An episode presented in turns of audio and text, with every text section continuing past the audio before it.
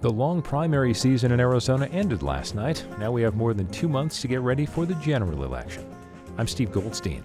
On today's Here and Now, I'll talk about primary results with analysts Chris Herstam and Stan Barnes. What set apart the winners in the Republican battles in congressional districts 1 and 5?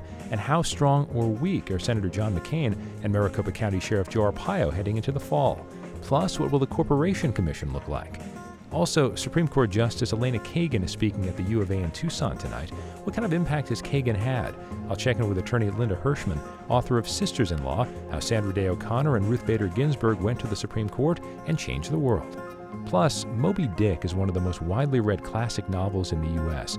In his new novel, The Whale, A Love Story, Tucson author Mark Beauregard explores the struggles Melville was having completing Moby Dick. I'll speak with Beauregard.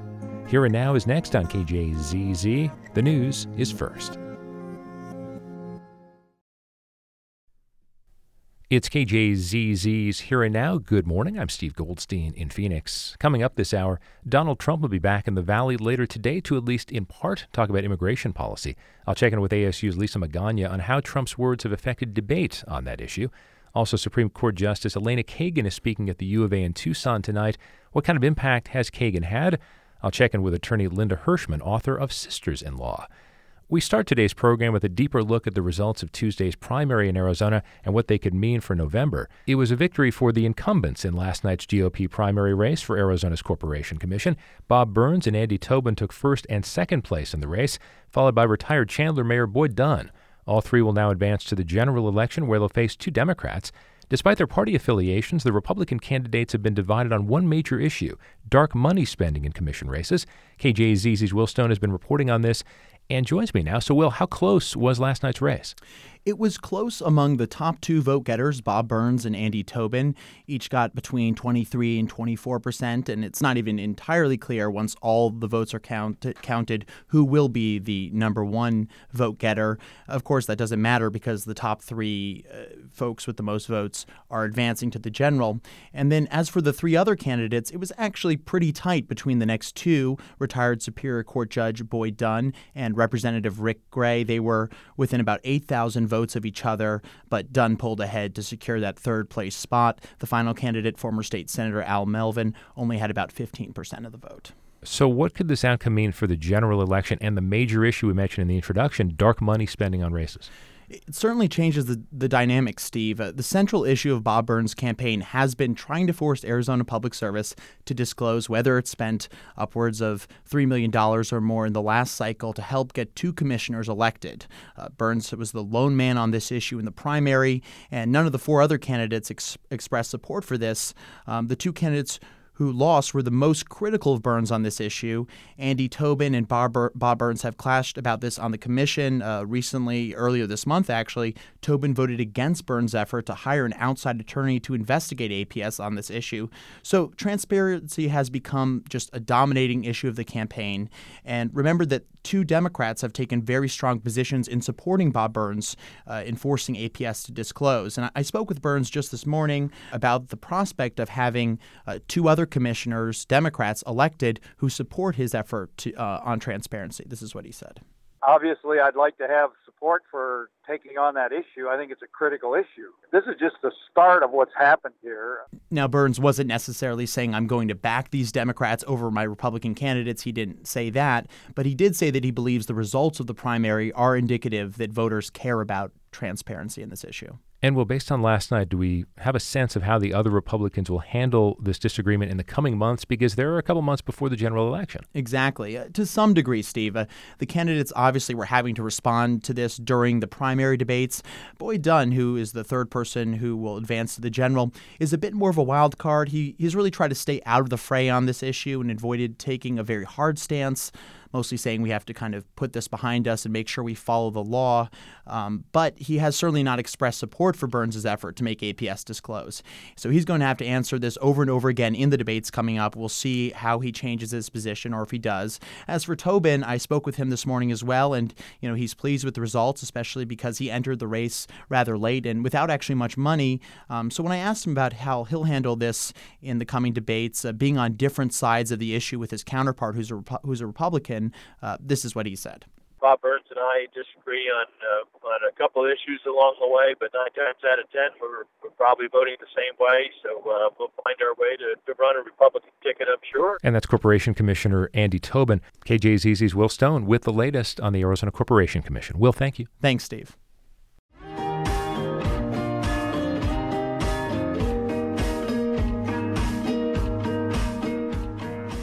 It's KJZZ's Here and Now. Good morning. I'm Steve Goldstein in Phoenix, and with even more primary conversation.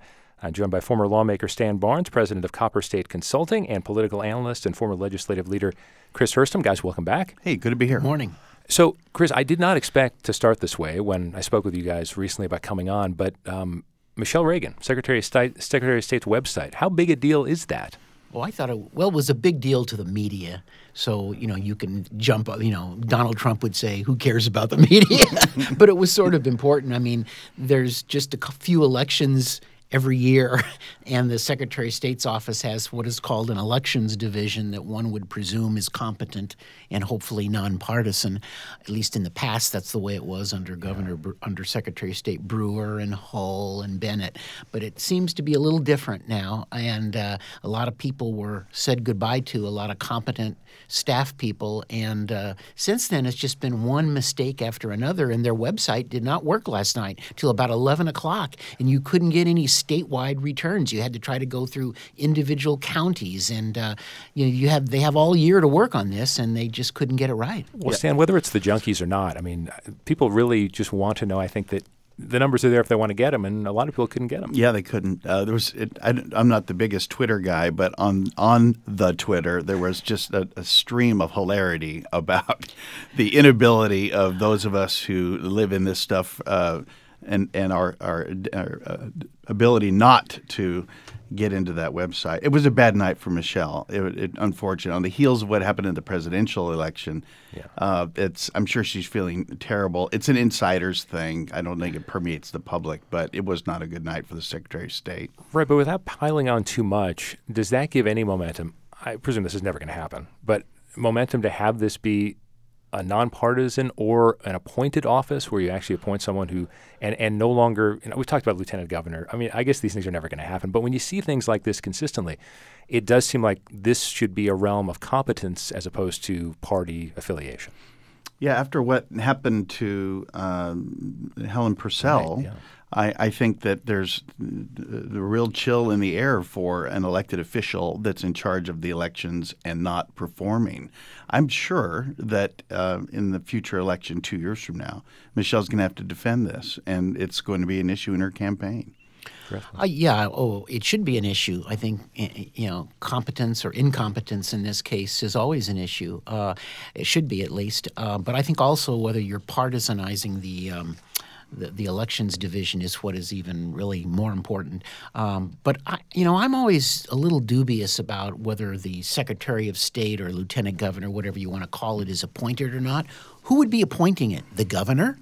Why wouldn't the governor just go ahead and appoint a party hack or somebody that's loyal to them and you w- what would be what would be the you know improving it in fact the elections division director is an elections attorney who was very active in political campaigns and helping with you know the Ducey and a lot of uh, for want of a better word, independent expenditure campaigns and so forth before he was put in there. So I don't think that improves anything. I'd, I'd still take my chances on an election and make somebody stand every four years on election on the job that they've done. It's KJZZ's Here and Now. I'm Steve Goldstein in Phoenix with Chris Herstam and Stan Barnes. We're talking about last night's primary results in Arizona and what is to come next. Guys, let's start off with, uh, let's move on rather to things that are really not a surprise uh, to most of us, which is the performance of John McCain and the performance of Joe Arpaio. In any way, do their performances last night indicate, stand first, what may happen in November? Because it, it seemed like they just didn't really have competition to the extent – Sure, Kelli Ward was getting some support from from the the far right, but I don't think anyone expected McCain to lose, and certainly no one expected Arpaio to lose in this. But could be different in November. Yeah, no. The, I think the short answer is both of them exceeded expectations on the percentage victories, and one could extrapolate that maybe they're in better off political shape than some thought. Thinking of Arpaio, for instance. And and November might be uh, a different a different outcome. But from from my perspective, the uh, they did do better than I thought they would, but I think they both have serious challenges in the general election. Both had good nights last night, particularly Arpaio, who who won just going away with it. Of course, he raised ten million dollars for a sheriff's race, but nonetheless, I, I think both of them have real general elections coming up. Chris, I, I would agree completely with Stan. Um, you know, there's two ways you can look at this. Uh, you can say, yes, John McCain won by 52% to 39% over Kelli Ward. Um, but you can also look at it if you add up the other couple of minor candidates, the non McCain vote, yeah. uh, it was 48.35%. Um, he got 51.65% of the total Republican vote. So you just sort of wonder whether that anti McCain vote whether it automatically sticks with him in the general. I tend to doubt it. Mm-hmm. It'll come down to how active the Democratic Party is going to be in Arizona, whether they think they really can beat McCain and whether they plow a ton of money in. Um, McCain, McCain is the solid favorite here, but but you know it'll it'll be all impacted by Trump and Hillary and how well Hillary does here a, a, as well. Yeah, the the turnout in the general election for this presidential race is going to be historic and won't, there won't be any comparison to what happened yesterday. A particularly low turnout in, a, in an Arizona primary, so it's hard to make the jump from what happened in the primary to what's going to happen in the general. And with regards to Arpaio, uh, Dan Saban is not Paul Penzone. Paul Penzone is ready. Um, I, I, personally think Penzone can take Arpaio out. I really do. Um, but it'll at least be at the did, very did least you think very that close. Before Judge Snow's criminal contempt situation. Uh, I thought it would. Yes, I thought it, I thought that before. Now I just feel that much stronger. In in fact, uh, I think that uh, and and and everything that's going to turn out the vote even more, which will be things like uh, the minimum wage and the marijuana law, will just increase the turnout of um, low income folks and uh, young people that are interested in the marijuana issue, and that will that will have uh, a trickle down effect on the rest of the slate as well, and could help Penzone. And guys, briefly before we go to break, it's because I like to live in the past.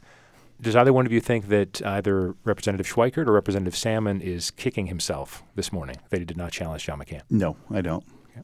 No. Okay. That's Chris Herstam and Stan Barnes with very short answers, which is uh, not typical of them, but thank you, gentlemen. Uh, stay with us on Here and Now. We'll talk more about last night's primary results and what's to come in November. Stay with us.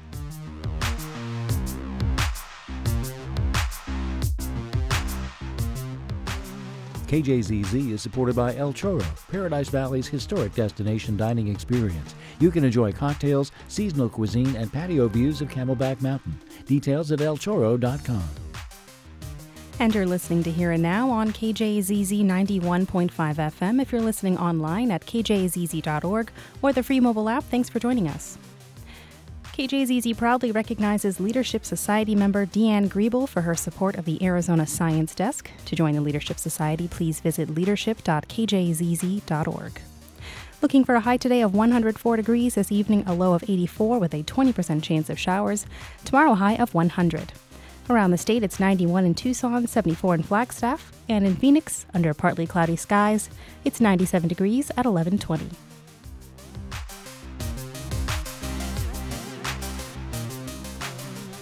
It's KJZZ's Here and Now. Good morning. I'm Steve Goldstein in Phoenix with Stan Barnes and Chris Herstam. We're doing a bit of a post mortem on last night's Arizona primary election. Stan, let's talk about a district that is near and dear to your heart, which is Congressional District 5. Christine Jones, considered the outsider in that race, at this point has a narrow lead. She herself declared victory. That's not quite official, but she is she's up by a healthy enough margin where it looks like she is going to be the winner. Regardless of that, uh, are you surprised that she is in first place at this point in time? No, I, I guess I'm not surprised because the old formulaic that uh, you could spend the most money and win the campaign is is what evidently played out yesterday in the primary. Uh, that's not a knock on her. She had the resources to get her message to voters. She had excellent commercials. You couldn't get away from them. And she was on broadcast television, which is still how you reach the masses in the modern era, despite social media and the like. And, and President Biggs and the other good candidates just did not have the resources to tell their story. And so there she is as the winner in that real homogeneous uh, area of Arizona, not even living in the district. Yeah. uh, and not being LDS, which is another interesting component to, to that because that vote, the LDS component of the primary vote in that congressional race is really high. So, a very interesting thing. Yeah, it was, it was fascinating. Um, she it turned out very well for her because there were other quality candidates in the race other than Biggs.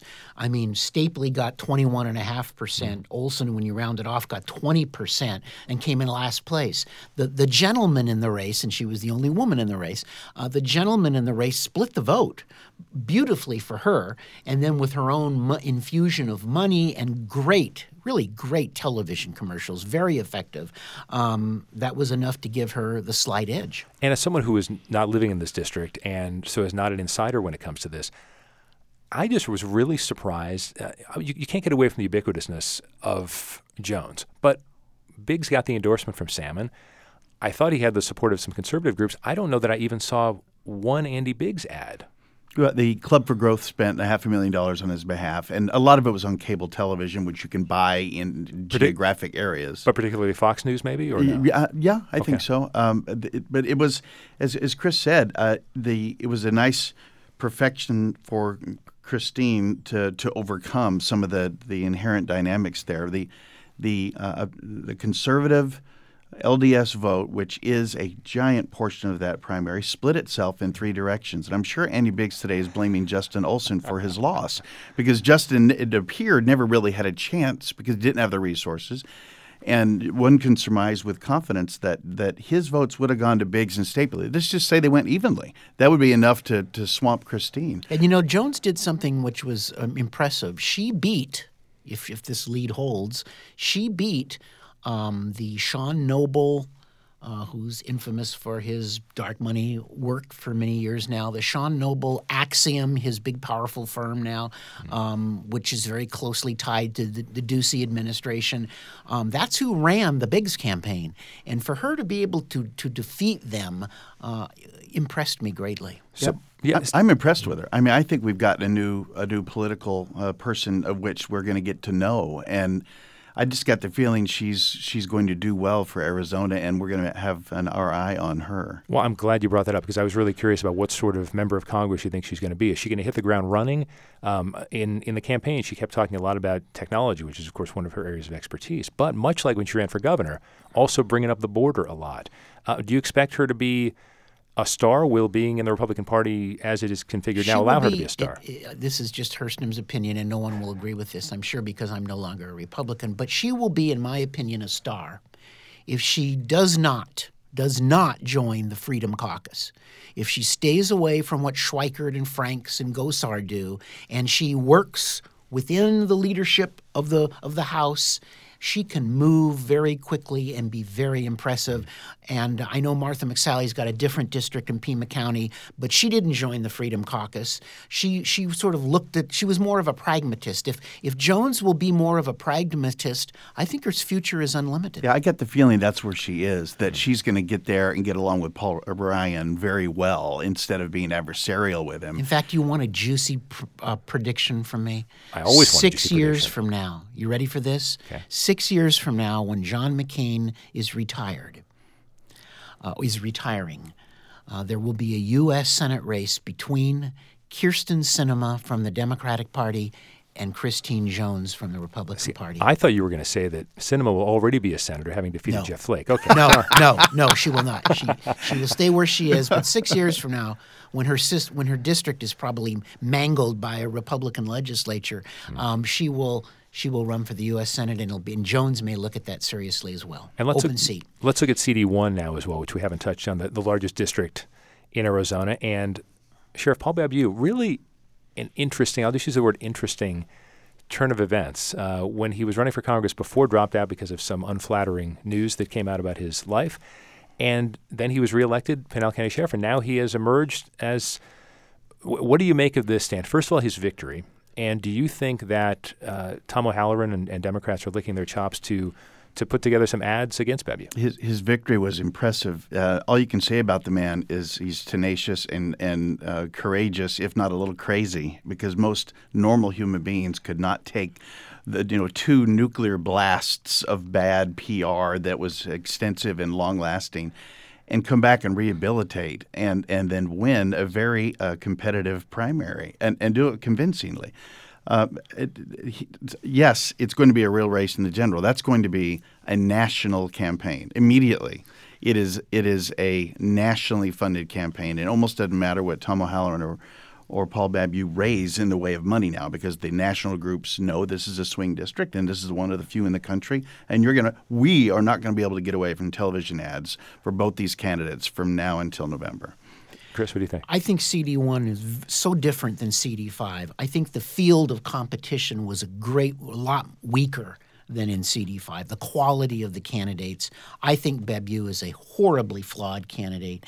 Um, the, all the dirt will be discussed again, and it should, in my opinion, hmm. particularly his dealings with a uh, home for uh, disturbed kids that he is out of state that he was that he ran some horrible things about that that were exposed by the way by relatives of his. Um, i think if the democrats are smart they'll re- they'll discuss all that again. And i think the real winner last night was tom o'halleran because i think babeu is exactly who he wants to run against. And when this dirt starts to come out the truthful dirt um, I, I, I think the race will flip and become pretty one sided. And I question whether the Republican Party nationally will even stay in the game really? that long. I think O'Halleran will have a chance to put babeu away sooner rather than later. Wow, I would have thought all of that would have played out in the primary where you got that kind of voter that is uh, offended either by the fact that he's gay or the, some of these other allegations. And while some of his opponents didn't have the funds to really drive that message, they did some of it. And you know, people read the paper still, and, and it's well known his problem. So it's I still know. a Democratic district, though. Yeah, it is. That's and, that and, issue. And I, right. I, I think O'Halleran is the clear favorite. It's interesting. We'll wrap it up with this, guys. That it is a Democratic district, although Rick Renzi represented a similar drawing of that district for a while, uh, and he although he was known for bringing back some some products as well and some and some programs.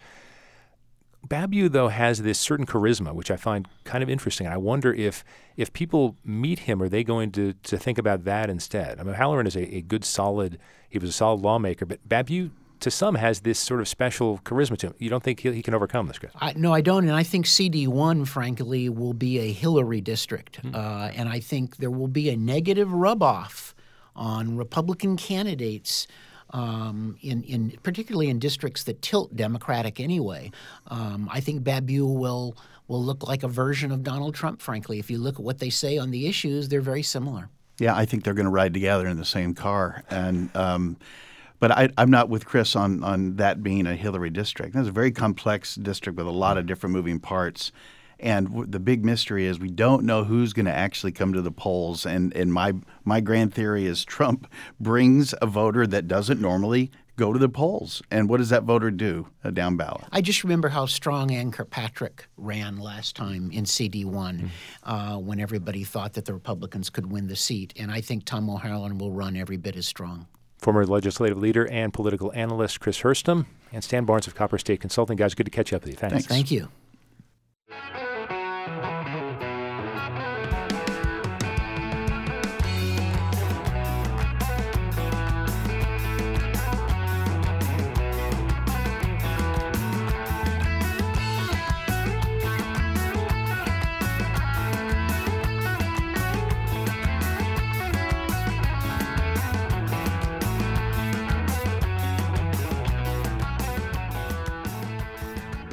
This is KJZZ's Here and Now in Phoenix. I'm Steve Goldstein. Republican presidential nominee Donald Trump returns to the Valley later today for a policy speech, which is expected to at least touch on, if not focus on, immigration policy. Throughout the election season, Trump has been critical of Latinos and Hispanics generally, and has talked about forcing Mexico to build a stronger border wall to separate the country from the U.S. So, how much has immigration policy been a part of this year's campaign, and has the emphasis changed because of Trump's words? With me to talk about that is Lisa Magana, professor in the School of Transborder Studies at ASU. Lisa, good morning. Good morning. How are you today? I'm doing great. So, what do you make, first of all, of Mr. Trump's visit to Mexico? Does that change anything in your eyes? Well, I, you know, I think the more important um, event is what he's going to say tonight. And my sense is that he's going to come back and say he had a very productive meeting uh, with President Nieto, and I'm sure President Nieto is going to say he had a very constructive meeting with uh, Mr. Trump. And it's interesting for both of them. They're pretty, you know, they're they're both behind in the polls, and I think they see this as an opportunity to sort of galvanize support um, that they are, in fact, um, looking at this issue of immigration. But tonight's going to be interesting because um, Mr. Trump has been uh, going back and forth on what, in fact, is going to be his um, immigration platform for this election. And he still says he's going to um, build the wall and still um, contends that Mexico is going to pay for it, mm-hmm. even though we know that the, the wall is impossible physically, spatially. Um, it's incredibly expensive. Um, and then the other part is that um, keep in mind that of the 11 million that he's talking about, 40% are visa overstayers. So the wall doesn't even address uh, this population. But you know, we like to believe that the that the wall will work.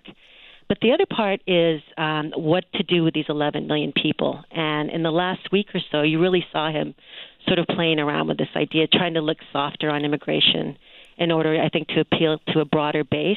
Because I think I think part of his his primary base were those that were really um, opposed to immigration and really supported the mass deportation of 11 million people. And I'm think I'm, I think he's finding that this is one um, impossible to virtually deport 11 million people, but that um, I think generally people don't support that. You know, 70 percent plus uh, support an idea of some sort of pathway to legalization or some way of, of staying here, whether that means paying, uh, going back to Mexico or paying some sort of taxes or something. Um, so he's been going back and forth on this particular proposal. Lisa, do you think that regardless of, of whether the average person likes it or not, do you think he even has a coherent immigration policy, or is he just sort of jumping from one point to another? I quite honestly think he's jumping from one point to another. And I think he says a lot of stuff that are buzzwords, and we talked about this before, more symbolic than substantive. And so, you know, a good example is he talks about we don't want another amnesty. And amnesty's been used as a way of essentially saying um, eventual citizenship, right? And that's not necessarily the case. And um, so, if I can give you a, a really quick example. Please, yeah. Um, in 2013, that bipartisan proposal, uh, which Flake and McCain were part of, um, looked at a way to legalize the 11 million people here. And a big part of this, of the fight for that proposal, and I think ultimately why it got defeated, is the fight of whether or not we not only legalize these 11 million people, but do we naturalize and make them citizens? And we even have, you know, um, documentation of Mr. Trump saying, "Listen, let's legalize these people, but let's never let them become citizens because if they become citizens, they're going to vote against us. They're going to vote as Democrats or Democratic." And I think that's a that's a big. I mean, I think he's playing around a lot with these sort of ideas that people like to believe, but are not necessarily um, realistic. Again, more symbolic than actually substantive, or could actually work. Well, so to what extent do you think his comments have affected the greater immigration discussion? And on top of that, does it make some Republicans uncomfortable with perhaps had been their own more moderate position? Well, I think it's both. I think there's some um, that really, you know, want to deport the 11 million people, and I think there's some um, that are more moderate. And you know, what's kind of um, ironic is, as you remember, um, during the the primary, that, um, for example, um, Jeb Bush had a very moderate proposal, sort of the same idea that he's playing around with now, Mr. Trump. And um, uh, Jeb Bush was criticized by Mr. Uh, Trump as being too moderate or too soft on immigration. And so, sort of the you know, you, you got some of these uh, um, uh, leaders saying, "Listen, this is the same proposal that Jeb, Jeb Bush had um, proposed a while back, and you and you mocked it." So I think there's both. I think there's um, um, uh, it, within the party, there's some that want a more moderate approach, and I think also that those that want a much more tougher approach. Is immigration reform, I'll say, rather than just immigration itself, but is immigration reform an issue you expect to bring more Latinos to the polls in Arizona, maybe other southwestern states as well? I absolutely think it's an issue that um, will bring people to the polls, and um, we know that for Latinos, and regardless of what generation you are or what type of Latino, immigration is extremely personal. And so either we know somebody that's an immigrant, we are an immigrant, we have family members that are, that are an immigrant, and we know for a fact that um, as, for example, politicians come off as anti immigrant, it comes off as anti-Latino, and so we're seeing that it absolutely has an impact on mobilizing Latinos, um, either electorally or at least, uh, or also in terms of grassroots um, politics mobilization. So it absolutely has an impact in terms of political mobilizing Latinos. And Lisa, only about 30 seconds left. Do you Sure. think that this issue is going to really put Arizona in play at the presidential level? Uh, or, or should we listen really closely to what Trump says tonight?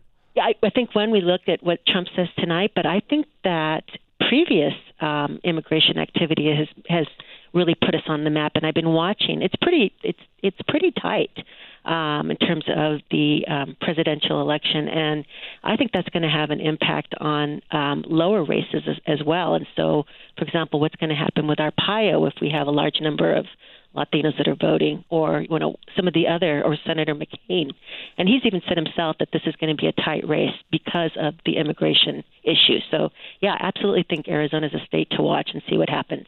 Lisa Magana is a professor in the School of Transborder Studies at ASU. Lisa, thank you. Always a pleasure. Thank you. And still to come on Here and Now, we'll hear about the impact of females on the U.S. Supreme Court and the real story behind Moby Dick. Stay with us. KJZZ is supported by SRP, providing over 150 education grants last year to schools in the community, creating a foundation for future scientists, engineers, technicians, and tradespeople. More at srp4edu.com. You're listening to Here and Now on KJZZ. You can also find us online at kjzz.org and follow us on Twitter with our Twitter handle at KJZZPhoenix. In traffic on I 17 southbound at Indian School Road, there's an accident on the exit ramp that is blocking traffic. Consider using an alternate exit. Looking for a high today of 104 degrees, a low this evening of 84. We actually have a 20% chance of showers this evening. Tomorrow, a high of 100 degrees. Around the state, it's 91 and sunny in Tucson. Scattered clouds, 74 degrees in Flagstaff. In Prescott, under scattered clouds, it's 81 degrees. And in Phoenix, under partly cloudy skies, it's 97 degrees at 1138.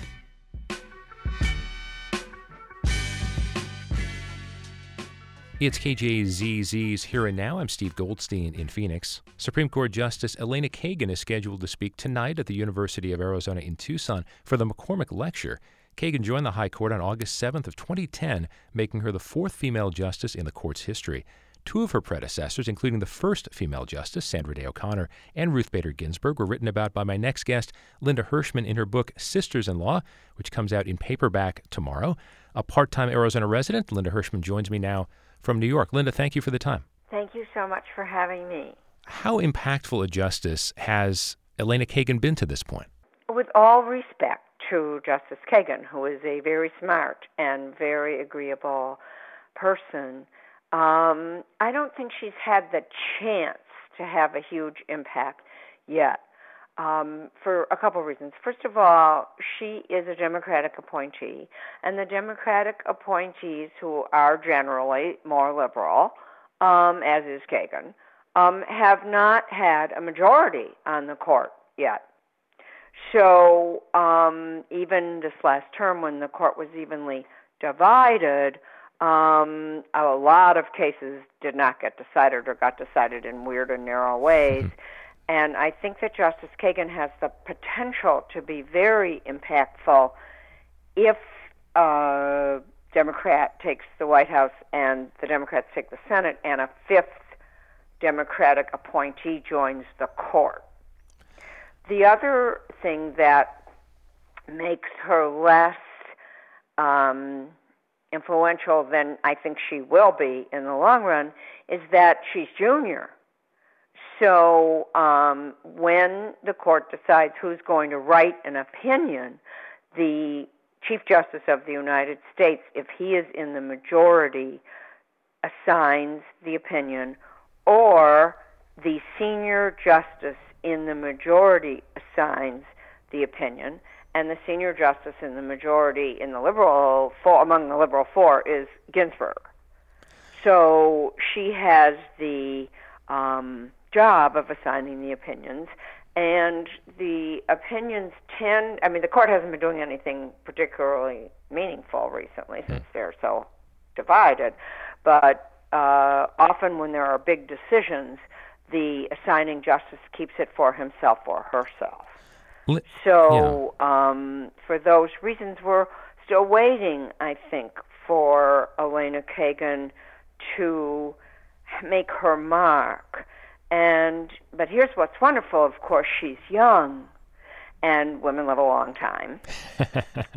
so I expect that she will be influential in the years to come, and I'm very pleased about that because um, she has an extraordinarily um, good background from the Solicitor General's office and from being the dean at Harvard Law School. I mean, she's enormously well credentialed and she's very smart and she's very, I don't know, sort of fundamentally nice human being. So I expect her to have some empathy with people who are different from her.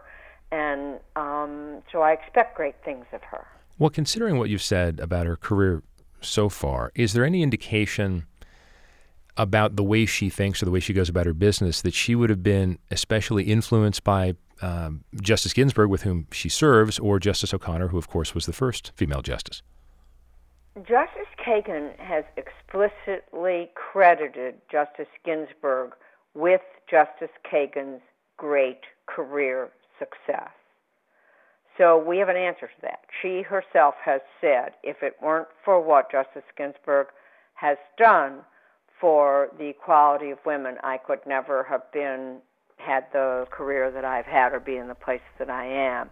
They're friends. They've been friends for a very long time. And Justice Kagan was, when she was at Harvard, one of the people that recommended students, graduates, to be um, law clerks for Justice Ginsburg, and that's a very influential role. So we know that um, by making by by getting the court to apply the equal protection clause to women and by working for women's equality in her 10 great years at the ACLU that Justice Ginsburg really changed the world in a way that made it possible for Justice Kagan to be who and where she is. Is the question which I'm about to ask, so I forgive me in advance, about whether women on the high court judge differently than men because of their gender, is that is that offensive? Is that a ridiculous notion? Um, it is certainly not a ridiculous notion. Um, if you, I mean, there's actually people have done statistical analyses of whether female justice judges vote differently, generally, not just justices, uh, vote differently than men judges do, and on uh, matters of women's rights, women just judges vote more pro women than men judges do. Okay, that is not to say that every man votes against women's rights and every woman votes for them. That would be nonsense. But there is statistical analysis of judicial gendered behavior, and it reflects that on cases involving gender, women are more understanding of the woman's claim. Um, uh, if it, so, it matters. It turns out that what characteristic matters depends in part on where the society is. So, in some sense, once uh, the society stopped discriminating on the basis of sex, Elena Kagan, who is in every other conceivable way a perfect candidate for high office, just rose naturally. Once the gates were open, she got through and there was nothing further to be said.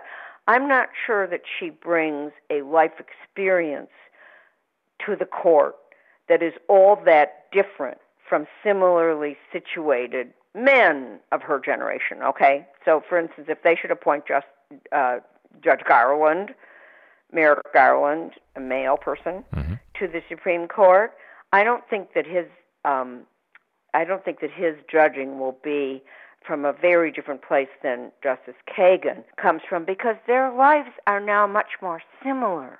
Okay, the society has changed. So, um, so that a person like Elena Kagan can have a life that is a lot like the life that Merrick Garland has led.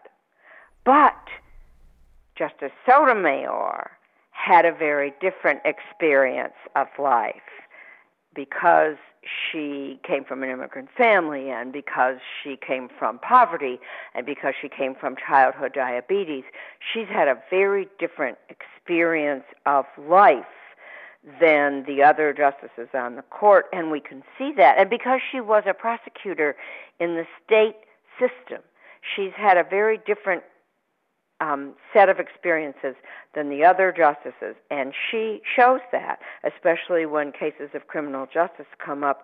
We really have the benefit of Justice Sotomayor's very different life experience. Well, Linda, let me close with this then. And I th- you, you touched on this, but let me dig in a little bit deeper as far as how I'm phrasing the question.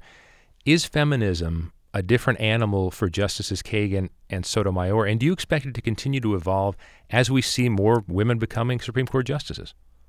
I I see feminism as continuing to evolve as women move into more and more positions of power and authority, and um, the uh, movement will change as their needs and aspirations change.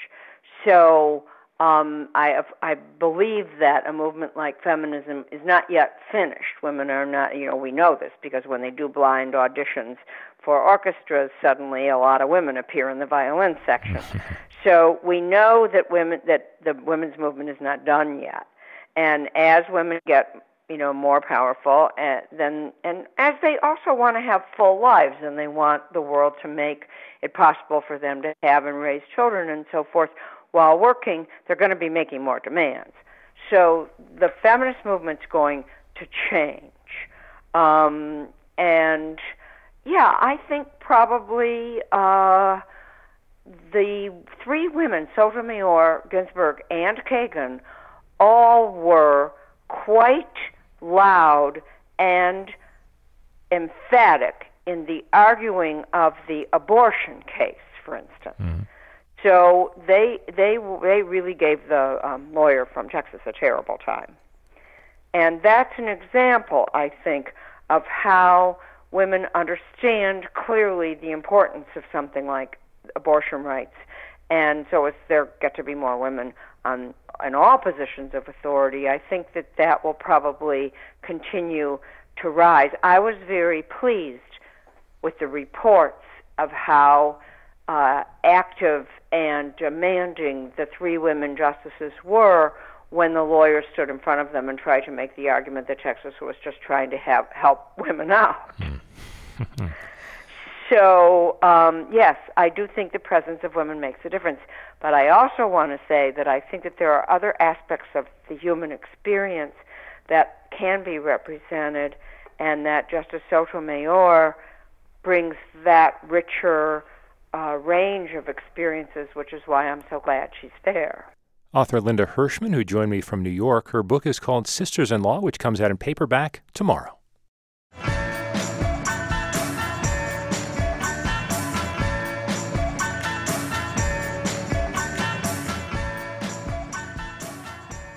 You're listening to KJZZ's Here and Now. I'm Steve Goldstein in Phoenix. Herman Melville's Moby Dick is one of the most widely read classic novels in the U.S. Maybe it was assigned to you in high school, or you picked it up later. In his new novel, The Whale, A Love Story, Tucson author Mark Beauregard explores the struggles Melville was having completing Moby Dick and how his intimate friendship with fellow writer Nathaniel Hawthorne inspired him. Mark Beauregard will be appearing at Antigone Books in Tucson on Friday night, and he joins me now. Mark, how interested were you in Moby Dick to begin with, and is it one of your favorite books? Well, I loved Moby Dick. I got it in school along with everybody else in high school, and I didn't understand it at all. And I thought there was off, an awful lot of talk about rope and harpoons and how much cheese you put on a boat, and I, I actually wasn't interested. And then about seven years later, I was just kicking around uh, looking for something to read, and my friend said, If you want a, a real belly laugh, you should try Moby Dick. I thought that was completely contrary to the impression that I had of it in high school. And I picked it up again, and I did find it incredibly funny. Just line by line and page by page, there's so much lively wit and ironic asides. And so I was really taken with it at that time. But I didn't have the idea for this book. I didn't understand the relationships behind the book until much later. I'm some I'm one of these crazy people who who reads dedications and reads the afterwards, and I'm really curious about it. I wouldn't even thought that that the book would have been dedicated to Nathaniel Hawthorne. Is that something that you found from digging? Uh, was that a good jumping off point for this story? I completely overlooked it the first couple of times I read it. No one, my teachers didn't mention it when I got the book in school. And then I didn't really pay attention. I'm not one of the, those kind of people. I, I tend to skip prefaces and dedications because I don't want to be influenced. I just want to know what the work is. So I skipped it the first couple of times I read it. It was only by researching an entirely different book that I was struck by the dedication to Nathaniel Hawthorne this time. And then by Melville's letters to Hawthorne. I was working on a book about Oliver Wendell Holmes, who was a neighbor of Hawthorne and Melville during the 1850s. And through his letters and journals, I discovered that Hawthorne and Melville knew one another. And then when I went back to Moby Dick, I was really profoundly struck by the dedication and by the passion of Melville's letters to Hawthorne. What is it like to read personal letters from others? I mean, there are all sorts of, of historical books we see these days that have letters from a president to the first lady and this sort of thing. But when you're reading those letters, was it important for you as a novelist in this case to really dig in and feel like you could – feel what they were feeling, or did you feel like you were intruding a little bit at times? Well, you know, I have a couple of answers to that because I used to be a journalist as well. And the journalist part of me was really suspicious, actually, of my own reading of the letters. I mean, they're, they're very passionate and very provocative. Um, but I wanted to make sure that I was reading them, you know, as they were intended, not through a 21st century lens. So the, at first, I did a tremendous amount of research just to understand the context of the letters and how people expressed themselves affectionately in the 19th century as opposed to now. And what I discovered was that these letters were really unusual, even with the relatively open kinds of affectionate expression that they would have. Like, you know, a, a male friend could say to his uh, to another male friend, "I love you. You have my heart." Things that would we we would read today as very romantic, but that was completely normal. But in Melville's letters, there's a lot of uh, sexual metaphor and a lot of intellectual provocation. So, in a way, um, I, I, can't, I, I just kept suspecting I, and, and kept suspecting, and, and the more evidence I found, the more I was won over that there was something really unusual about these letters. And, you know, to answer your, your the first part of your question, th- these are two iconic figures in American literature, and their letters and journals have been combed over by so many people that it wasn't I didn't feel as if I was invading their privacy because I guess their privacy had already been so thoroughly invaded before. Based on the premise of The Whale, your book, there's a feeling certainly that, that Melville was without question inspired by Hawthorne. Do you think he was more inspired by the mutual affection they had for each other as human beings, or was there a little bit that he was inspired by Hawthorne's experiences in what led to Hawthorne's own writing, which of course is, is powerful and long lasting in its own way? Well, this is where the novelist part of me took over, just to go back to your previous question as well. You know, once I became convinced that this relationship was unusual, and in fact that Melville was in love with Hawthorne, it opened up um, a, a, way of understanding their work that was new to me. Um, so, my, the, this essentially the idea that I have is that this grand allegory of longing, this huge symbol that Melville created of the white whale, for him in his personal life was a reflection of his impossible desire to be with Nathaniel Hawthorne. I mean, all of Melville's work is autobiographical, um, but we often just stop at the whaling aspect of it. He went out on a whaler when he was a young uh, man, and so the connections to whaling are the autobiographical parts that we focus on. But during the time that he was writing Moby Dick, he was also engaged in this incredibly uh, intellectually and emotionally intimate relationship with Hawthorne. So when I started to reread their works, uh, especially the Blithedale romance by Hawthorne and, of course, Moby Dick, I began to see the connections between what they were writing at the time eh, professionally and what they were writing personally and privately in their journals and letters. Do you think it makes sense for someone, whether a well known novelist or someone who, who just likes to write essays or someone who is a journalist, does it make sense based on your personal experience and even in the research that you did for this book that someone would be so inspired, so driven by someone else? Again, whether by whether by love or whether by admiration of someone's talent. Yeah, and again, that's where the novelist part of me took over. I, have written five novels before this, so I naturally see the world in terms of story. And in my own personal life, I've I've written a couple of novels um, out of a space where I couldn't express myself in real life for whatever reason, either because there was a person who was unavailable or because there was a dilemma that I was having, a philosophical dilemma that I couldn't work out. And so those emotions and those ideas came naturally through the story. And you see Melville doing this too in his other works, uh, especially Typee and Omoo, his first two books. He's constantly working out philosophical ideas through the events of his personal life. And so it makes sense not only to me as a novelist, but also in the context of Melville's career. Mark, you sound so energized talking about this book, and obviously it's very close to you. Did you feel along the way as you were writing this that that it was a, a smoother process than sometimes writing can be because of your passion about the topic, about the the protagonists in the book? Did that help you move it along? This actually was the most difficult book I've ever written. Um, you know, quite the contrary. I, I, really wanted to scrupulously follow the historical record. So I, d- I did a tremendous amount of research to place these two men and their whole communities exactly where they were in real life because I wanted I wanted this idea that Hawthorne that the whale represents Hawthorne to be taken seriously this is my first historical novel. It's my sixth novel, but my first one where I really had to pay close attention to facts and couldn't just make things up as I as I went. And so the difficulty of this was engaging them and letting them speak authentically through scenes in a way that was vibrant and joyous and really reflected their relationship while maintaining accuracy to the historical record. But it does seem to me that we're seeing more, whether it is in um, novels or even in television, uh, maybe uh, miniseries or whatnot we're seeing a little bit more of very well known historic figures. I was actually watching a, a program that lasted a few episodes recently that featured the friendship of Arthur Conan Doyle and Harry Houdini, which apparently was real. They actually were friends for quite a while. Do you think there is something going on in, in the way that we're living our lives now, even as people who are drawn to a certain kind of fiction, that it helps our imagination, or it's just interesting to know more about these folks, whether in true fiction or sort of fictionalized um, history uh, in the case of, of, some of these famous figures like Melville and Hawthorne as well? Well, this is a really interesting question to me. You know, why are, uh, why is the relationship aspect of Moby Dick important at all, or how he wrote it? And it is true that we're kind of fascinated by creative people. Um, I mean, I, I am, and, and I love reading about them. But with Moby Dick in particular, I like to say that each generation discovers the Moby Dick it needs. So in the 1920s, when it was first discovered, um, you know, it was lost. When Melville died in 1891, and no one really remembered Moby Dick at all. And it was a slow process of rediscovery. But it happened most um, significantly in the 1920s, and scholars then emphasized the carnage in it. There's it's a lot of violence in Moby Dick, and that was because they had just come out of World War One and they were seeing it through that lens. And in the 50s, they did Cold War readings where you know, Ahab would be the Soviet Union, or uh, you know, the whale would be the United States, or vice versa, mm-hmm. depending on their point of view.